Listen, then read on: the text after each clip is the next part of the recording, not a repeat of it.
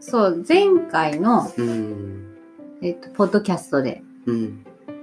あの次はアートの話もしましょうよっていうことをうん。言ってたね。言ってたんですよね、全こくれ。こう、秋はいに美術館行ったりとか、あうん、何にもしてへん。全も然してへん全然けしてへどんも、う稲刈りずっと忙しかったし、稲刈り終わりましたね。放課後あなんーうかっずとっとり。なんか絵描いたりとかして。そうやのうん。絵を描いてだからあのあんまりこう外アートに触れてない我々として常に触れているアート内田スケッチについて今日は伺います どうぞ。はい えっとどんな絵を描いてるんですかっていうまずうーんと、最近は木をちょっと描いてます。うんまあ、植木屋さんっていうのがあるんですけどね。うんうんまあ、特にこう、松の手入れをしてるっていうことで、松の木を描いたりとか、うんちょっと落葉樹も虹を描いたりとか、うん時間ある時にやってるんですけどね。水彩ですね水彩で。ううんで最初にこう下書きっていうかそう。あの、鉛筆で下書きをして、で、鉛筆の上から、えっ、と、水性ペンでペンがペンが描いて書いて、で、鉛筆の部分は消してしまって、そこにも色彩というか着色していく、うんうん、うんうん。ことをやってます。これはもともとはなんで絵を描き始めたんですかあのーまあ、うちの先生が主催してる、その植木屋さんの勉強会っていうものがあるんだけど、もう月に1回。で、2年前ぐらいからその勉強会で、その、絵を教えてもらってるのね。で、えなぜこう絵をか描いた方がいいのかっていうのを言うと、その、一つはね、あの、まず、お客さんに、まあお客さんがいるとして、お客さんが、に、その、例えば庭の提案、こういう庭を作りましょう。そういう提案するときに、イメージスケッチとして、その、コンピューターというか CAD とかを使わず、手書きのイメージスケッチを書くことによって、その庭のイメージを伝えたりとか、プレゼンテーションのツールということで、うん。あのー、手書き本来のなんか力強さとか、その、イマジネーション湧きやすいとか。で、あと、まあ、こういう絵が描けるってことは、庭が作れるっていうことかなとかね。なんかそういういろんな相乗効果のもとで、そういうふうにまあ絵を描いてみましょうっていうか、絵を描くことを覚えましょうっていうところ。一つはそれ。うんで、二つは、二つ目は、あの、木を切るっていうこと。うんあその絵を描くってことは、あの、やっぱり物そのもの自体を、その、すごく細部まで見るっていうことなのかなと思ってて、で、僕たちのその木を切る手法ってのが、できる限りその自然の樹形にする、自然の形状っていうのをお手本にして、それに伴って木を切っていくってことなので、その自然の木の形状っていうのをちゃんと理解してないと切れない。その理解するために絵を描くっていうことをしていくんだけども、例えば松に関しては、あ、例えば上、てっぺんのところも平らなんだな。で、頭が小さくて枝がどんどん広がっていく。その枝広がってった枝の先っていうのは下に垂れ下がってるとか。で、塊が何個もこう、その枝葉の塊があるとかさ。で、幹がこう透けて見えるとか。うん。まあ、そういうことをこう理解するために実際を描いてたりとかっていうための勉強会のスケッチっていうか、その水彩画講座っていうのをやってて、うんで最近ここ1年ぐらいからはちょっとプライベートでもえっ、と、ちょっとえ野菜の絵描いたりもしてます。うん。うん。そういうところかな、絵を描くって。うん。うん。野菜と木って違う感じ書いてみて。どう、なんかえー、全然違う感じスケールが違うからな。そうやな。近くでこう、手に取れそうな感じで見るのと、そうそう。バーって見上げながらとそかね。う。見上げながらとかさ、うん。細かい葉っぱがたくさんあったりとか、うんまあ、全部描くわけじゃないんだけど、あの辺の木の雰囲気っていうのをうん。絵に描くっていうのは難しい。うーん、野菜より木は、なんか捉えるのが難しいう感じ。ん。そう。まあ、あの、木って、まあ、その、外にもちろん生えてるもので、うん風にそよいだりとか、うん光が当たったりとかして、やっぱり見え方も全然違ったりもするしね。うんその刈り取った野菜っていうわけにはいかないっていうか、うん。うんうんその辺では木を表現するっていうのは、うんなんかその建物云々よりもすごく難しい気がすうーんる。動きがあるからということまあなんかうんうんだけじゃなくてだけじゃなくて木って言ってもいろんな種類があるわけでしょ。うん針葉樹広葉樹とか落葉樹とか、うんうん常緑樹とかそのそれぞれ違うっていうかそれぞれ木の雰囲気みたいなのが全然違ったりとかしててうんそれをうまいこと捉えて絵に表現するっていうのは、これはなかなか難しいよね。なんか最近書いたので難しかったって言ってたねそれあこれもみじもみじねちょっとそれを見ながらそうね何が難しかったの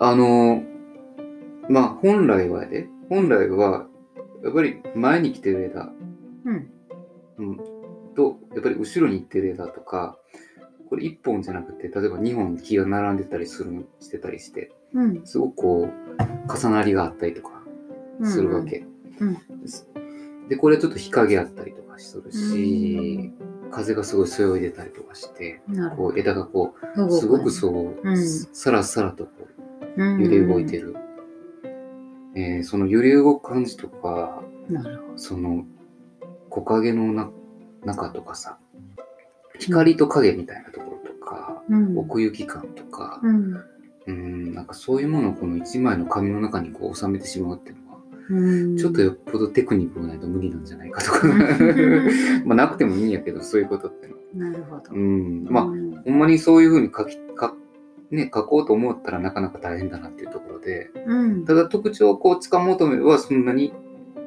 まあまあある程度やっぱ見れる力があればいけるのかなっていうところもあるけどもうんうんでもなんかもみじをもみじらす描くとかっていうのも自分ではやってるつもりでもなかなかできないっていううか、んそういうところはあるかなるなほ。どうねんでもまあ絵を描いてって思うのはうんやっぱりなんかこう自分自身がさらけ出される感じがするなっていうのがあっうんて表現っていうかう、ん別にこう人の真似をしようと思ってやっても結局やっぱ自分の絵になってしまう感じがする。うん自分らしさっていうか自分にしか描けない絵にしかならない、うんうん、不思議だねとかって言 って素朴だねとかさ素朴だよね。素朴。だけど、 素朴うなものん、になってしまうというか、なんか最初私はそれを見うて、ん何の木でしょうって言われて分からへんかってんけど、うんまあだからもみじかどうかっていうのはねなんか分からんかったけど、うん、素朴さは伝わってくる 素朴な人柄は伝わってく る。しそうなの、はい。ね多分ね人となりみたいなのがどうしても出てしまうのかなとかさ、うんううん。ん、な感じがするなっていうのがあるし。まあでも面白いのはなんかこう見てると変わってくるっていうのもある。あ、そっか。うん。うん。なんかその時々で、まあそれはね、これに、この絵に限らずかもしれない。なんか、うん。あの、アート全般にやっぱりこう、見ようとして見ていくと、見え方が変わってくるとか、うん。なんか違うものを受け取れるようになるっていう感じはあるかもしれない。確かにね。で、さらにその言葉が加わって、あ、もみじなんだと思って 見ようとするっていうのはすり込まれ る。そうそうそう。だから言葉とそのスケッチの相乗効果っていうか、だからその松のね、今変えて松の絵絵見してくれたけど、松を見て、その植木屋さんの見てるところを聞くやん。その上の方は平べったくて、で、幹が透けて見えてう、ん。でその枝がこう下向きにこうバーって降りてくるみたいなことを聞くと、またその自分がパッと見て受けた印象と違う風に見えてくるっていうのうん。まあなんかさらに動きを持って生き物としてこうちゃんとなんか命が吹き込まれる感じあってうん。面白いよねその確かにね。うんうん。いや、その日本庭園っていうのは、まあ自然の写しだと思うんだよね。自然をモチーフにしたものの作られ方。だからそこに生えてるものも、まあ時代ごとにもよるけども、作られた庭の。うんやっぱり自然の木を意識しながら、ね、あの、手入れしてあげるっていうのがすごく大切だなっていうのがあって、うんお手本にするっていうのかな。うんまいろんな美っていうかその見せ方みたいなのがあるからね一概にそれだけじゃないかなと思うんだけどもうんなんかそういう部分で絵を描くっていうのは実際に木を切るのに近い行為なのかもしれないしうんなかなかちゃんと理解してないと描けない描けないっていうかそう見たものを描くねんだからけどねうんなんかそういう意味まあ仕事上ではねなんかそういうところがすごくこう絵絵を描くことっていうのは大切植木屋さんと絵を描くってなと何がつながるのみたいなところがあるんやけど、うん、パッとす聞ごくとくねこう大切なことがたくさんあってうん、うん重要だなあっていうかまあこういうことをね教えてもらってるのはありがたいかなとは思ってるっていううんうんうんあとまあそれとは別でねそのプライベートのところで、うん最近一緒にやってるその「桃だより」っていうねあの「桃の家」っていうコミュニティスペースの開放誌の原稿まあ僕が絵を描いてようちゃんが文章とか、まあ、そのさっき言ってた文章と絵の感なんていうのかな相乗効果っていうかうんうん。とか、ね。なんかそういうところは、まあ自己表現というかね、あの、人に、人と人とのなんか対話みたいなところを感じてて、それは、うんすごくコミュニケーションだなっていうか、絵を描くことでコミュニケーションしていくっていうか、うんうん、逆にその文章をサポートするっていう部分もあるかもしれへんし、うんそこはすごく楽しい、最近。うん、だから今回もう一応カレンダーの絵をね、描きますけども、ちょっとどういう絵を描くかは、えどういう絵っても描き溜めてるんだけど、ううんんまだちょっと描き足さないこともたくさんあるもんね。そうねそうね。楽しみながら書いていきましょ そうですね。ういきましょうえうんいつかまたね、それをまあ、お披露目できる時が来たらいいかな。ちょっとあの、気長に待っといてもらえたらいいかなと思うんですけど、ぜひ。絵を描こ うのコーナーでしたコーナーかな。絵を描こうバフバフ今日の種のコーナ ー、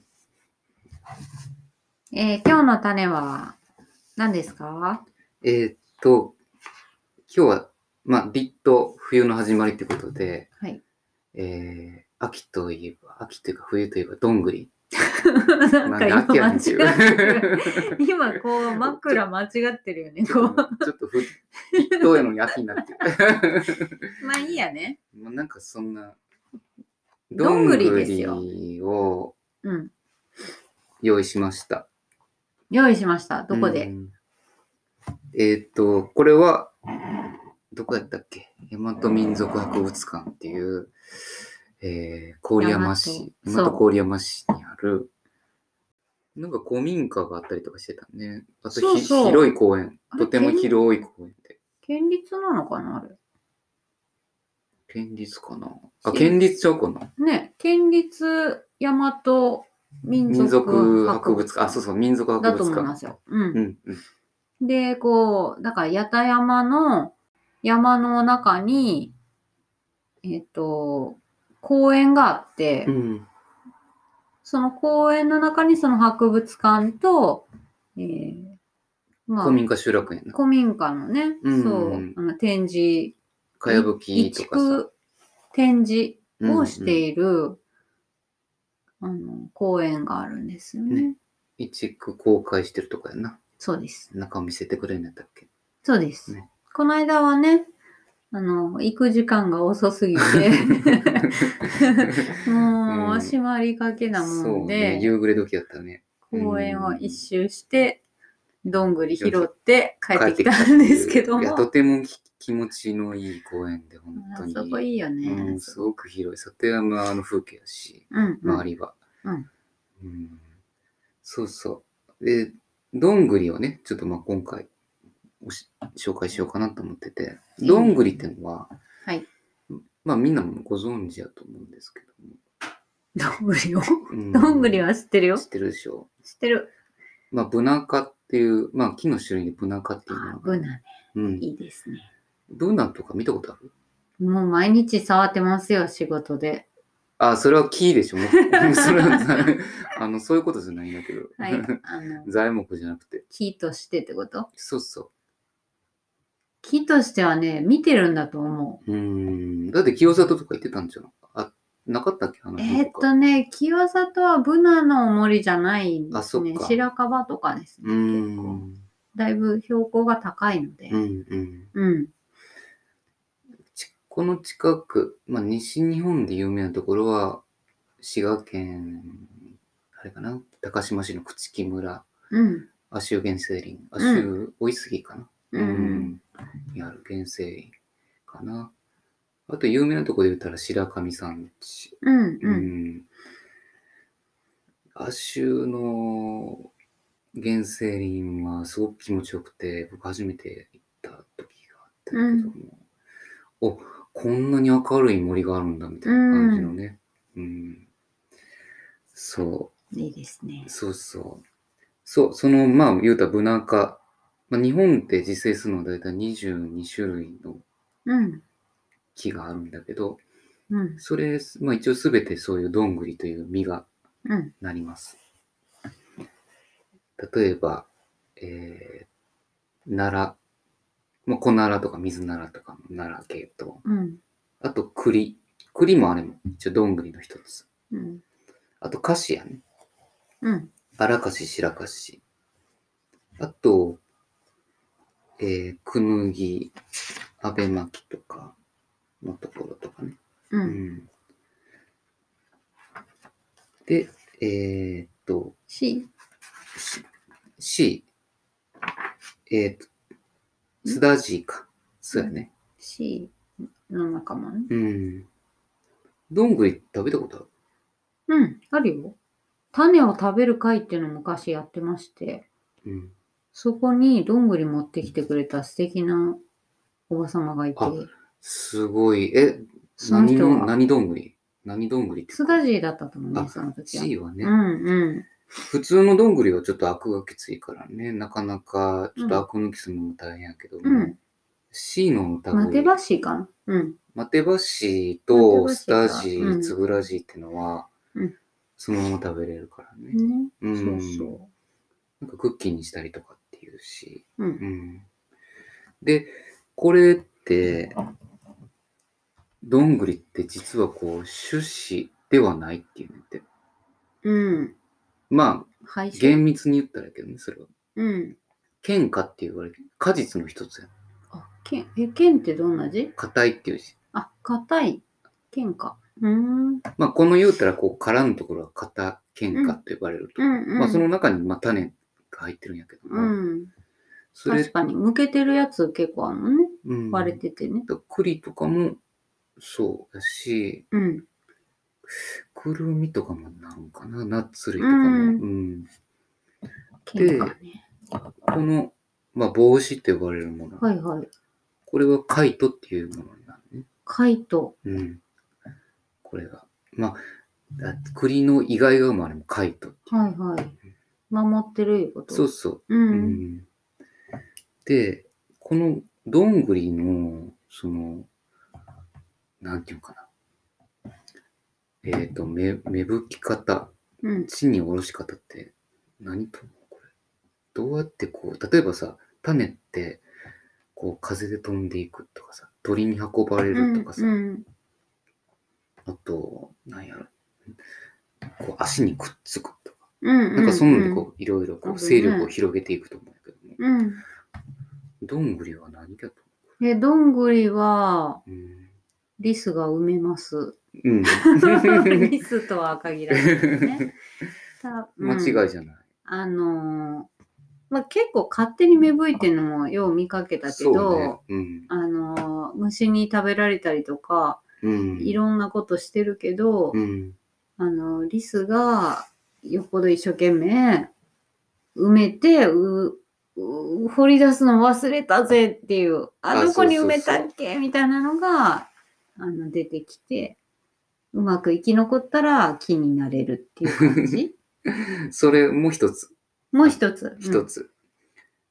歌でさ、どんぐりコロコロってあるでしょ。うん、おうその、どんぐりコロコロのコロコロっていうのはすごくこう特特徴的。転がる。転がる。転がるっていうことが、このどんぐりっていうもののすごく特徴。うんうん。例えばこう山から川に流れていくとかさ、うんうん。転がっていくことによって、うんいろんなところに運ばれていくっていう。うんうんで転がるためにこういう丸くなってる。うんうん丸かったり細長かったりとかってうんうんいうのは必ずこう、転がりやすい形状であるっていうところっていうのはすごく特徴的で。うんでこれ勢力拡大。あと、その言ってた獣。うん獣が運んでもらうくれるっていう。うんそう。だから、この時期に、たくさんどんぐりはなるって、その、落としていく。木からどんどん落ちていく。うんでそれを餌となる動物たち。例えばクマ。その言ってたリス。うんあとイノシシ、鹿。うんうんそうだね。その獣たちが、その、冬のためのね、冬ごもりのための貯蔵というか、その準備としてね、こういうどんぐりを食べる。食べることで脂肪分を増やしていく。うんうん、すごくこう、ちょなんか野生の生き物にとっては大切なうん餌となるものなんだろうね。人間もね、だって昔はどんぐりをたくさん集めて食べてたっていうね。食べてたからなね。んか縄文時代の遺跡の中ではどんぐりが出てきたりとかっていうふうそにうね、そ言ってるし、なんかもうすでにその時に悪を抜く何かがあったよね、手法というか。う。うん技がうんうん。なんかね、あの、末期とかさ、そういう土器うん。と一緒に見つかることがあるんだようんね。だからすごいこう尖ってる、うんまあ、だからその場で、えっと、自立しない土器、保管しとくんじゃなくて、調理用の土器うん、とかと一緒に出てくる。うん。ああ、なるほどねだ。から、こう、茹でたりとかうん。してたんじゃないの、っていなるう。ほどうね。ん、すごく栄養源になってたんだろうなとは思うけどね。そうだね。で、その、まあ、どんぐりのその、ね、年によってね、その、出来っていうのが違うかったりとかするって言ってて、うんうん。その出来が悪い時は、人里にやっぱり熊が降りてきたりとかするっていう。うんまあ餌が少ない。今年もな、よう聞くけど聞ねく。でしょう。うん。その、うちの事務所が、その、八田山っていうかね、山べりにあるって、うん。ここ1、2年、イノシシがたくさんってうんう言ってん。たと思うんだけど、畑っていうか、その、ドバを荒らされる。ううん。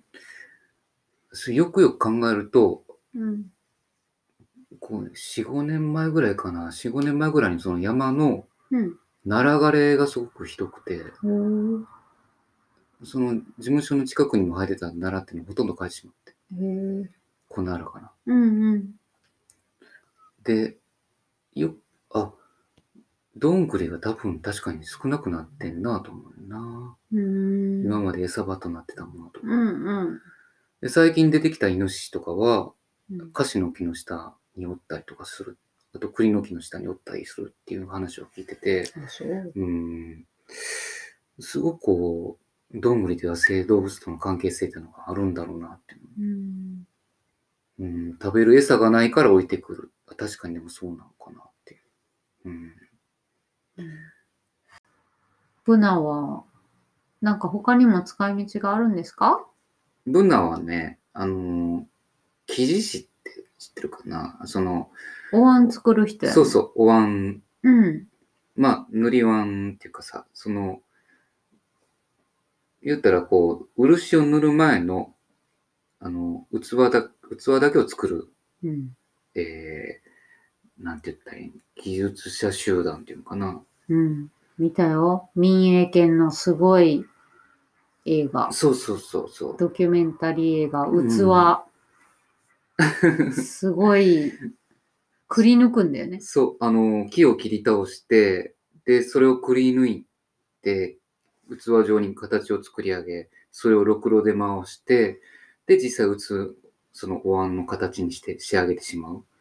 その、まあ、それの塗る前の形へ、それをまあ、生地っていうんやけどもね、うんそれを、うんまあ、主にブナを材料として使ってたっていう。ーうん。で、まあ、その、いい材料を求めて、うん。その旅をしながら回っていくっていうね。うんうん。山々を回りながら、そこでこう、家を建て、うん、小屋を建てして、で、もうその生地を作り、で、売り手っていうのをずっとこう、流れながらやるっていう生地師のね、材料としてもブナが使われてたって。うんあのー、もうまさしくあの民営権の映像が頭に浮かんでるわけですけども、 今あの木を、うんなんていうの、斧っていうかさ、あうんのすごい、うんうん。あのー、クワじゃなくて斧だよ ね。斧、てか、あの斧で、こうもう削り出して、ポイってこう取れたやつがすでにお椀の形しとったからね。そうやな。あの人ら。そうやな。どういうこ切とり倒した木からその斧でくり抜いてっていうのが、あれ時点でまずすごいよね。ねえ。そこでもうすでに器に仕上げられてるみたいな。おっとみたい形な。状もとしてうあと中抜けばいいだけぐらいの、んすっごい素晴らしき技術だよね。確かに。うんで、さらにそれの、えっと、生地師の、えっと、足でろくろをこう回して る映像があったけど、あれとか、あの、小屋の中の様子を、えっと、克明にこう、真似ようとしたのが、あの、かぐや姫。ああ、スタジオジブリのね、そう。かぐや姫の物語ので、一番面であったね。そうそうそうん。う、あの、男の人がね、うん。かぐやがこう、ちょっと恋しちゃうみたいな、うんうん。あの、お兄様の、うんうん。お家は生地師のおかげだったそうね。だうね。ん。確かに。技師の集落作ってたもんね。あれがブナだったんだね。そうやろね。あの辺がまあ船きっと林やったのかなとかって思うんだけども。しかもそれれが、こう、転々としたってことは結構各地にブナがうん、当時はあったんちゃうかな結構あったのかもしれないうね。なんかそうそいいじゃないですかう。。うん、そういうふうにね、ブナも使われたっていうことですね。わかりました。ということで、ということで、今日は、はい。えーっと、何やったっけこれ。こう、くぬぎやろあ、これ、くぬぎ。くぬぎね。うん。これが、こなら。こなら。これが、今日取ってきたやつかな。えー、一位菓子。ち菓子。し、えー、すだじ、はい。まあ、いわゆる C の実はいと、ちっちゃい荒かしと白かしうん。を、これたくさん6種類ぐらいのちょっとおどいんっぐぱい。りうを用意しました。ん食べてみん食べてみるちょっと待ってな。はい。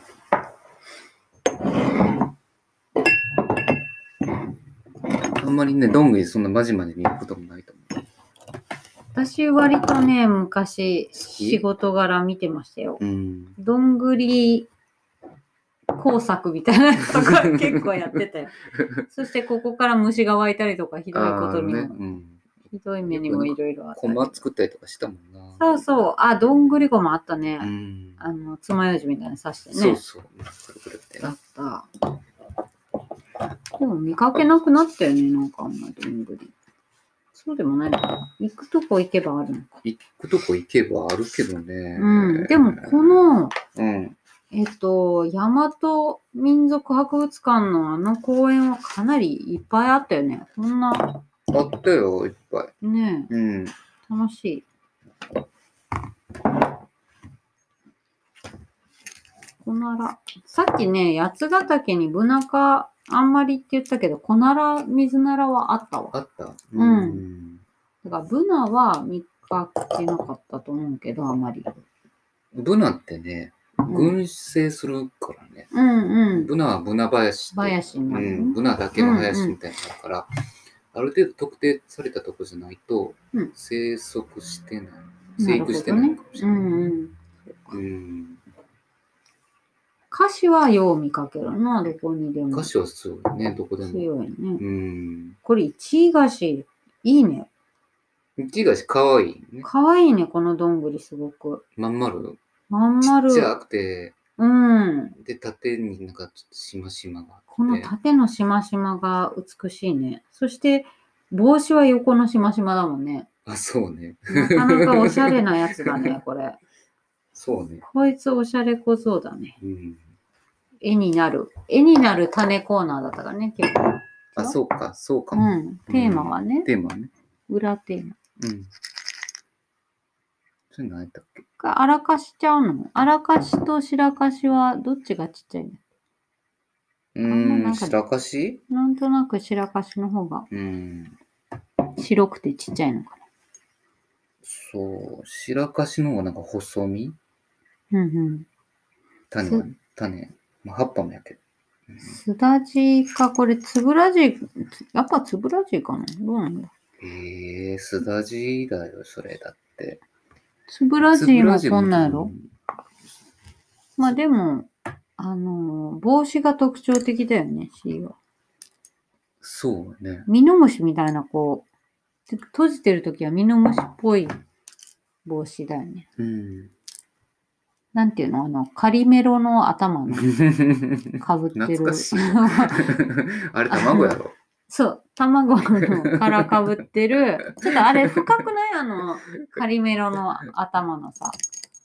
卵ギザギザなってるの。。そううそう。ちょっとそれっぽくないん、まあまあ、そうやけど。あ、ほんまうんよかった。そうちょっと似てる気がしてて、ほんのり。そう。ねえ、やっぱりなんかすごく可愛い、このまあ見た目といいね、その、ね、あの絵本とか、宮沢賢治の童話童話にもあったかもしれないね。どんぐりが出てくるっていう話が。どんぐりと山猫あ、それ、うん。 知ってんの知ってんのどん、なんとか裁判やったっけあ、なんだっけ欠席裁判じゃなくて、あったな。あったやろ。 あったわ。あかん。調べときます。いや、めっちゃ面白い設定やな、あれな。そ裁判の。う。なんか山猫が裁判官として呼ばれてやったっけそんな話じゃなかったかな。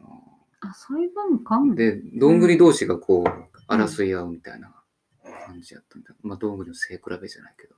あ、そうそういう話やった気がしてんけど。う。やばい、全然めっちゃ違うかった忘れてる。めっちゃよかったわ、わらけんなんだけど。違います よって違い言まっすちゃよっう。て言われたら、ねえまあ、でもとにかくそういうね、あの、うんやっぱり童話とか絵本とかになるようなね、うん。すすごくなんか森のシンボルみたいなところがあるし、うん。ね、言ってたように野生動物にとってはすごく大切な食料。うん。鹿とか、奈良の鹿も知ってる鹿追いとかって言ったら、どんぐりばらってばらまくんで知ってる。だって、行ったっけちゃうねん奈良そ奈良の公園奈良公園の鹿にあげるた鹿めの、寄せやん ど。鹿追いじゃない。っちやねん鹿寄あかせ。んやん。なんか今ひどいこと言ったよね。鹿親ば投げつけとったよね。 反対やん。鹿来い寄せ。来いってやる方ね。餌やな。そうそう、餌。うわびっくりした。だすだからそれでなんなかんかど違うんぐり集めてる人もおるしな。そのちゃんだからやってんて、それ。え、やったってないのどんぐり集めしてん。奈良 の鹿の うん。ためのどんぐりを拾いましょうっていうのをやって。あ、違うわ、あれ。奈良の鹿のためじゃなかっあ、た。どっかの熊さんのためやった。熊の餌になるってやつ。そう、どっかの熊あさ、んのそれはでも、あそれもあるよね、確か。なんか、動物園の熊かな 何このなんか。どうでもいい話になって。いや、でも、ひどいのは鹿寄せと鹿追いを間違える方やと思うで、言うて。おかしいやろ。おかしいやろ。いじめ とるや鹿ん。寄せ、鹿寄せ。寄せやん。うん。よかった。すんまへん、す私んもま突へっ込。まれんん。知らんし。意外とね、奈良公園の鹿にもう少しこうし、親しんでいかなあかんかもしれんね。親しむ何がいやなんかこう、小鹿公開とかやってるやん。うんやってんな。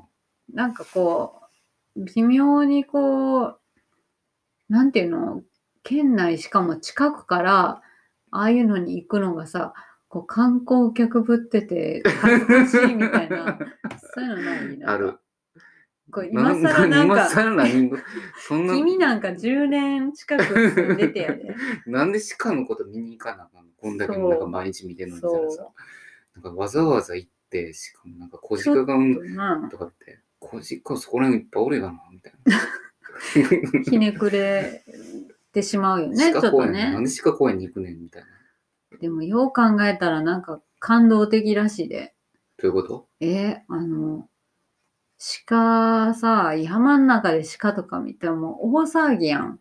そう私、やな。八ヶ岳おった時もさ、鹿の角とかさ、うん。もう宝物やし、宝もう物。子供らに鹿に会えるかもよ、今日は、みたいなことをあ、そうさ、か。言うとみんな、なんかこうえー鹿見たいみたいになるわけやん。ほんで見え、見れなくて、それで残念とか言って帰ってくわけやん。もうん。う奈良公園とかすごいな。なんめっちかゃおるで、みたいな。もうええって言う からおるで、みたいな。あれは奇跡的なことらしいよね。まあ多いななんか、だって外国人もあんな、そんそこまで見たいかっていうぐらい、どこに行けば鹿見れますかみたいになってるけど、そこらじゅうおるしってそいうう。そう。だってなんかメキシコでもすごい凶暴でなんかこう近寄れないぐらいのしとかっていう話を聞いたことあ って。そうなん鹿って。だよね。凶凶悪みたいな。 まさかこんな穏やかな鹿がいるなんてみたいなそうこだとをなせんべいちょうだい、せんべいちょうだいみたいにならへんし な。なれへん。うんそんな。があそうか。まあちょっと、まあ鹿話になってしまったけど。結局鹿にやられるなけんど。でいや、鹿寄せやろ、だから。は えそー、の鹿せい寄せやけど。い。寄せんでいいっていう話やろ。違違う。いや、ちょそう。ちゃん。違う はい。まあまあそ、うどんぐりです。おは話い、どんぐり。のテーマでしたよ。はい。わかりました。ね。まあ、 まあね、またちょっと歩いてたらどんぐり落ちてると思うんでね。皆さんちょっと、よくよく見てもらったら変わったどんぐりはたくさんあります。はい。うん。あなたの一番お気に入りはえー、そうね。何食べれるやつや ろどどなんう でせ、どうせ食べれるや餌つやか。。鹿と一緒やろ。いやいや、美味しいよ。すだじ美味しいよ、確か美に。味しいね。う。うんん普通に。ナッティ、ナッティやな。 ナッツだもん。何言っとんすだじいやいや、僕はこれやっぱりこう、そうなのそうやで、くぬぎの。くぬぎなのなんでこのう受け皿じゃないけど、このカイトと呼ばれる、カイト萌えうん、こういうくぬぎあべ巻きのうん、この帽子がふアフロっぽくてい いやん。うーん。うーん。わさわさしてて。わかるよ。うん。 私、安倍巻き好きやもん。は言ってた、聞いた、そい。れ。そんなん、くぬぎとあべ巻きの違いなんかよう言わんやろ、だってそんな。わからんな。わからんよよりアフロが激しいのが安倍巻きやも ん。 まかいな、それ。今ちょっとちらっとその資料見て言うたけど、よりアフロがこうかぶさってる、カリメロよりも深くかぶさってるのが安倍巻きやもん。それだけちゃうっちゅうねん。いなんなんじゃ。や、わからん。幹とか、葉っぱとか見ても全然わからんから。じゃあ、どんぐりを見上げようの話やろ、今。無理。 オッケー。オッケうん。でもこれがすごく絵になるなと思って。ー。絵になるな。どんぐりらしさっていうかね。そうん。う。うん。かわいい。これも写真でアップしといてな、じゃあ。わかりました。うん。アフロ。はい。オッケー。まあちょっとね、あの、冬ってことで、どんぐりを。秋のどんぐりを。うん またかぶせる。また。よっしゃ。意地境悪い。目やからね。まあまあね、こ う。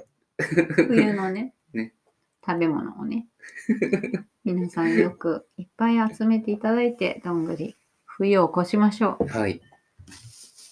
今日の種でした。りがとうございました。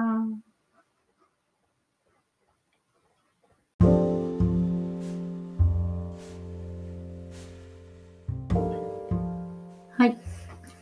というわけで、えー、第4回。 4回終わりうん。うん。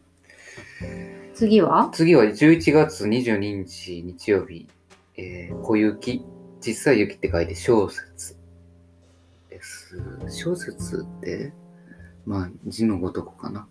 まあそうだね。でも今は降らないよね。うんまあ、雪。ね。雪は降りませんけれども。まあそういうこう、気温っていうか雪が降るぐらいの冷え込みがっピリッと寒くなってくるっていうてね。いうね、うん。そういう時期かな。うん。次回はどんな内容ですかこれがですね、ん。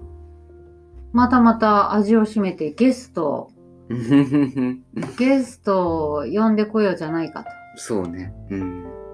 ちょっと危うくレギュラーになりそうな